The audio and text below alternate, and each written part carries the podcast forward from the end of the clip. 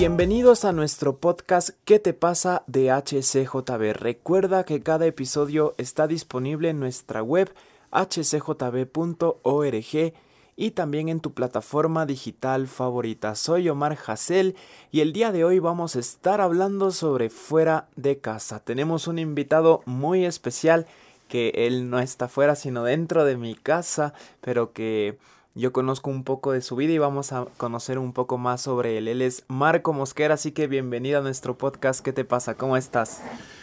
Bueno, a mí no me pasa nada. ¿Qué tal amigos? Qué gusto saludarlos a través de este medio y sí, vamos a estar hablando de este tema que concierne a todos, a chicos y a grandes. Y bueno, eh, yo quiero contarles, Marco Mosquera es mi pa, mi papá, y muchos conocemos quizás la historia después, ¿no? De que vinieron desde México como misioneros. Eh, mi hermano mayor y yo nacimos en México y mi mami vino embarazada y acá nació mi hermano menor Josué. Pero Tú de chiquito saliste muy muy rápido de aquí de Ecuador. Muchos de hecho pensaban que tú habías nacido en México, pero tú naciste aquí en Ecuador y estuviste hasta los 13 años. ¿Cómo se dio ese proceso de tan chiquito cambiar totalmente todo y estar fuera de casa? Eh, sí, bueno, pues fue porque en los 70 bueno, entre los 60 y los 70 hubo un fuerte movimiento migratorio del Ecuador hacia el exterior y, bueno, mis padres estuvieron involucrados porque en esa época había un, hubo un golpe de Estado, un triunvirato militar y había mucha inestabilidad y, también mucho desempleo. Entonces, eh, por una amiga de mi madre que estaba en el norte, en Estados Unidos, pues ella le, ya tenía tiempo por allá, le escribió que fuera que ya le tenía un, incluso un trabajo. Entonces mis padres, pues bueno, lo, analizaron, lo conversaron y finalmente la que primero salió fue mi madre, eh, entre el 68 y el 69. Y pues sí tenía ya el trabajo, eh, tenía con esta amiga que le era en el mismo lugar el trabajo, entonces eso fue una gran ayuda para ella, porque no iba con el idioma. Y después arregló sus papeles y después pues ya también empezó a tramitar los papeles de mi padre y entonces poco a poco fuimos migrando. Mi padre le alcanzó al año y después nosotros, mi hermana y yo también. Mi hermana fue a Estados Unidos y yo a México, exactamente cuando tenía 13 años. Entonces la verdad, eh, pues fue algo nuevo, nunca por mi cabecita se cruzó que íbamos a, vivir esta experiencia pero conforme se acercaba el tiempo, eh, pues bueno, yo por postales, porque una tía vivía en México, conocía y las postales eran de edificios altos, eh, rascacielos, y bueno, yo me imaginaba mm, similar a Estados Unidos, todo lo que uno puede eh, ver, ciudades modernas, llenas de edificios, en fin. Y bueno, de alguna manera había cierta ilusión y en México pues yo iba a vivir con mis tíos. Entonces fue así como si a los 13 años, después de segundo curso de colegio, eh, viví esta experiencia. Wow, como yo no me imagino si de la nada así de repente decir un cambio de país. Yo vine muy chiquito acá de, de México a los cuatro años, entonces realmente no me acuerdo cómo era vivir en México, sino más bien ya estando acá. Pero obviamente sí me tocó también vivir procesos de quizás mis primos no estaban acá en el país o mis tíos. Tenía solo unos abuelitos aquí, más no los dos matrimonios, los dos abuelitos. Entonces sí, sí entiendo un poco eso, pero para ti, ¿qué fue lo más difícil cuando ya estabas ahí en México y cuando quizás ya te dabas cuenta de la realidad de lo que era vivir allá? Como era una mezcla de emociones eh, que iba a un lugar eh, nuevo, más grande. Eh, no me asustó pues esta cuestión del idioma porque yo sabía que en México pues se habla también el español y quizás lo que tenía no miedo o temor pero sí como que de pronto dije wow y ir al, colegio un colegio eh, que no conocía con personas que no conocía Eso un poquito sí me intimidaba o me asustaba, por decirlo así, de que cómo, cómo me iba yo a, a ir adaptando, porque desde el uniforme en esa secundaria, el uniforme era como tipo eh, de algunas escuelas militarizadas, sin ser militarizada, pero solo en el uniforme era, era de ese tipo, ¿no? incluso con una gorrita como de, de soldado. Y este, lo bueno es que me quedaba a unas cuadras de, de la casa de mis tíos, entonces yo no necesitaba transporte, pero sí me eh, recibí un susto el primer día de clases. Eh, lógicamente mis tíos, mi tía me acompañó, me fue eh, explicando las, las avenidas que yo tenía que atravesar, pero cuando yo ya salí del, del horario de clases, me perdí, me perdí porque pues eran avenidas grandes y como que no me memoricé y se parecían. Y yo dije, ¿y ahora qué hago? no Estaba ahí, eh, sí me asusté un poquito, dije, ¿para dónde agarro? Eh, di algunas vueltas y finalmente por ahí eh, medio reconocí una, unas casas y llegué. Quizás después de una media hora, pero sí llegué. Reacciona, ¿qué te pasa?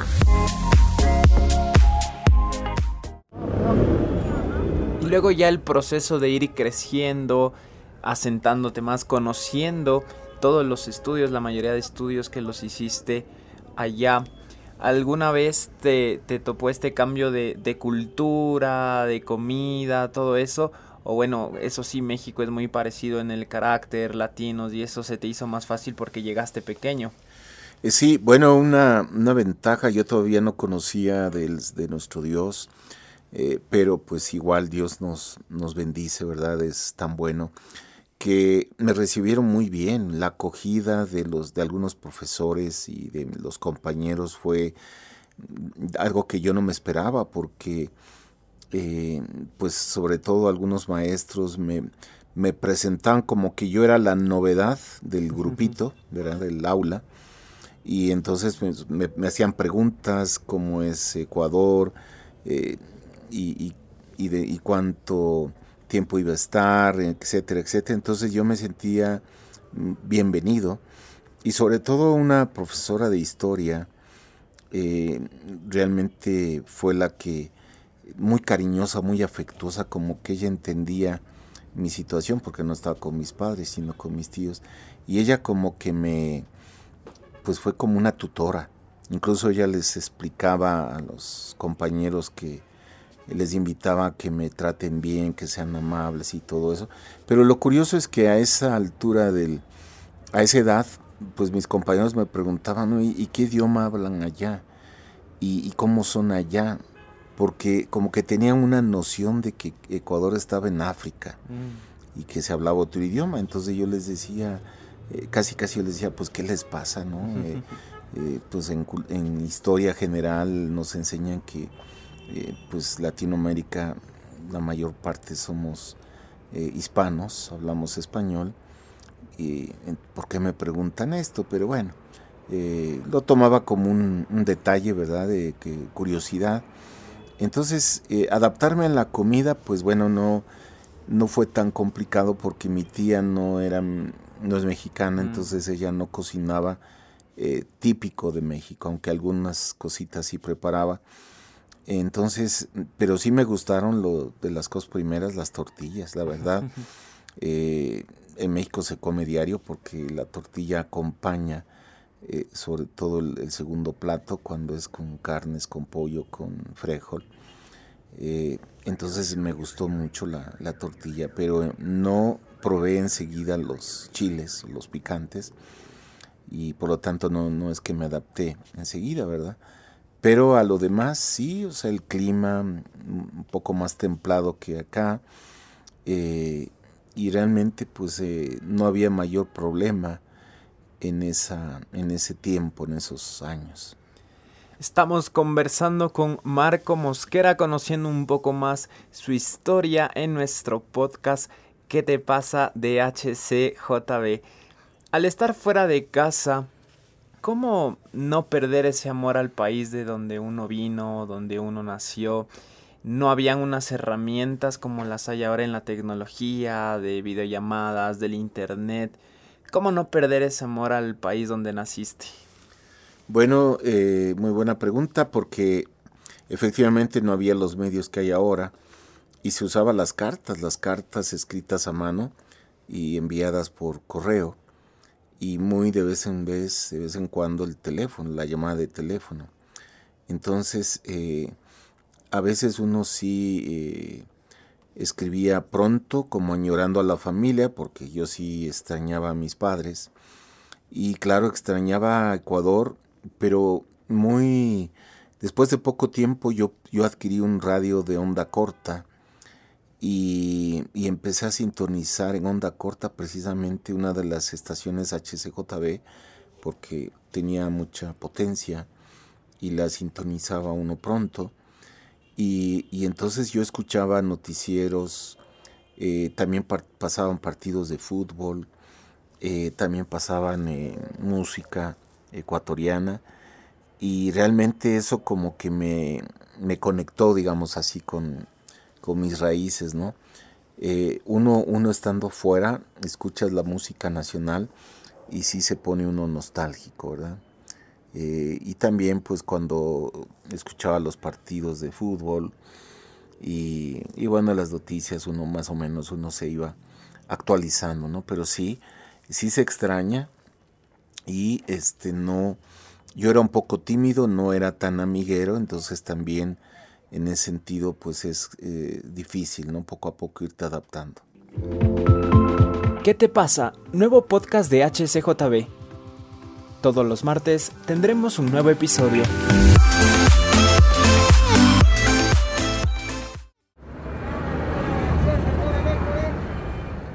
Ahora viéndolo desde el otro punto de vista, cómo amar, cómo bendecir un país que te ha abierto las puertas pero que no naciste ahí y que a veces hay una costumbre de decir no, no me siento en casa o estoy fuera de casa, entonces cómo también amar ese país que donde tú estás, donde estudiaste, donde trabajaste y donde Dios te ha puesto ahí. Bueno, eh, sí es importante eh, cuando ya conoces al Señor, ¿no? A nuestro Dios. Eh, en mi caso fue cuando ya estaba yo en la universidad terminando que conocí al Señor y claro, ya teniendo el entendimiento, entendiendo la relevancia que tiene orar por México y servir en la iglesia, fue mi, lo que me llenó mucho a mí y, la verdad pues también el, pueblo mexicano en general eh, tiene mucha acogida a los extranjeros, son muy, muy pues muy buena onda, como decimos comúnmente, ¿verdad? Eh, tratan bien, eh, son muy amables, son muy cordiales, eh, te invitan a comer, te invitan a algún lado, en fin. Entonces en ese sentido uno se siente pues muy bien, ¿no? Pero sí, uno añora este, sus, la familia extendida, eh, y las costumbres, ¿verdad? Poco a poco. Bueno, no, no tanto, la, la comida no, no tanto, ¿no? Pero más esa, y pues lo que son nuestras raíces, ¿no? Eh, recuerdo que había un programa Conozca el Ecuador en HCJB y era pues la música ecuatoriana, pero también te narraban eh, pues los rincones del, del, Ecuador, entonces uno como que decías, wow, y decía, cómo no quisiera estar allí, cómo no quisiera hacer esos viajes, ¿no? Eh, pero al mismo tiempo, pues México es tan grande que yo ya cuando estaba en la en la colegio y en la universidad, eh, por las prácticas que hacíamos empecé a salir. Y entonces pues me empecé a ver que México era enorme, muy muy grande, que eh, pues se, hablaba de los estados que están al norte, los que están al, sur, hacia las tiene dos costas, la costa del Pacífico, la costa del Atlántico y entonces dices, wow, y, cada lugar tiene lo, suyo, ¿no? En cuanto a sus costumbres, su música, su comida. Entonces realmente cuando empecé, digamos, a conocer de, más de México fue justo cuando ya estaba terminando el colegio y, mucho más en la universidad. ¿verdad? Porque incluso uno tenía compañeros de, provincia, ¿no? Entonces, eh, y, después, pues cuando uno saca la cara por su país, cuando empezaron a llegar a México jugadores de fútbol contratados, eh, equipos mexicanos, pues uno se ponía feliz, deseando que tenga éxito, y cuando hablaban de esos jugadores, pues uno se sentía pues a, sus anchas, ¿no? muy orgulloso y, recuerdo, por ejemplo, a mí me tocó cuando llegó Ítalo Estupiñán, mm. que incluso le ponían de apodo la Pantera Negra porque era muy, muy entrador, era muy fuerte, entraba muy fuerte y hizo un buen papel. Él allá en, México y después de un tiempo eh, llegó a Guinaga, que también pues hizo un buen papel, es conocido todo lo que se le declaró el jugador de la década, en, eh, jugador extranjero de la década allá en México. Entonces pues uno se sentía feliz, ¿no? De que siendo paisano le vaya bien. Yo cuando hacía mis prácticas en la universidad, eh, iba a los pueblitos más alejados y, en muchos pueblitos acostumbraban a poner eh, música en, como en un megáfono, eh, sobre todo el fin de semana, y empecé a escuchar que ponían música de Julio Jaramillo. Y yo decía, ¿cómo es que en un lugar tan lejano, en este pueblito que no está tan grande, y cómo es que le, gusta a la gente esa música, ¿no? Mm. Eso, eso fue una sorpresa para mí y, ya muchos adultos cuando sabían que era ecuatoriano me decían, ah, es, eres eh, del país de Julio Jaramillo, hablaba, pero hablaban con alegría, ¿no? Mm. Luego, ¿quién diría que Dios tenía planes entre los dos países teniendo una esposa mexicana? hijos mexicanos ecuatorianos o ecuatorianos mexicanos y también épocas o temporadas porque primero viviste de casado también en México y luego ya acá en Ecuador, entonces siempre hubo una conexión México Ecuador. Queremos agradecerte mucho Marco por acompañarnos en este podcast en qué te pasa. De seguro te vamos a tener en un siguiente episodio porque quedan muchas cosas por saber.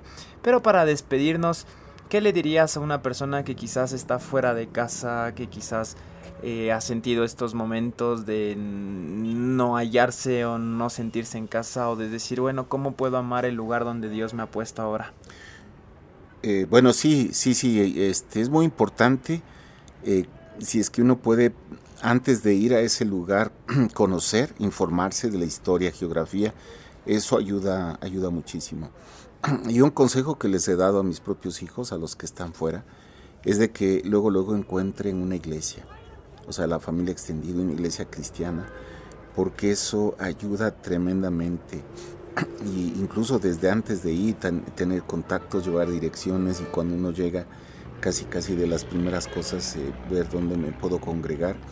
Es una recomendación que yo les doy a todos, chicos y grandes, que tengan la oportunidad de viajar, ir a estudiar, a vivir en otro lado investigar dónde me puedo congregar, porque pues uno tiene que seguir eh, conociendo de Dios y, uno se siente acogido, pues es la, la familia de Dios.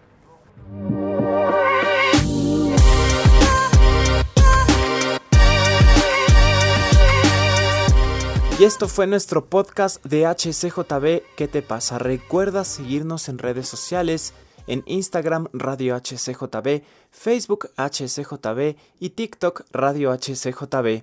Quiero contarte que somos un ministerio que se sostiene con donaciones. Si Dios pone en tu corazón formar parte del equipo de HCJB, puedes buscar en nuestra página hcjb.org la sección donaciones o hacer clic en haz tu donación y ahí está toda la información para que te sumes a nosotros. Nos encontramos en el siguiente episodio.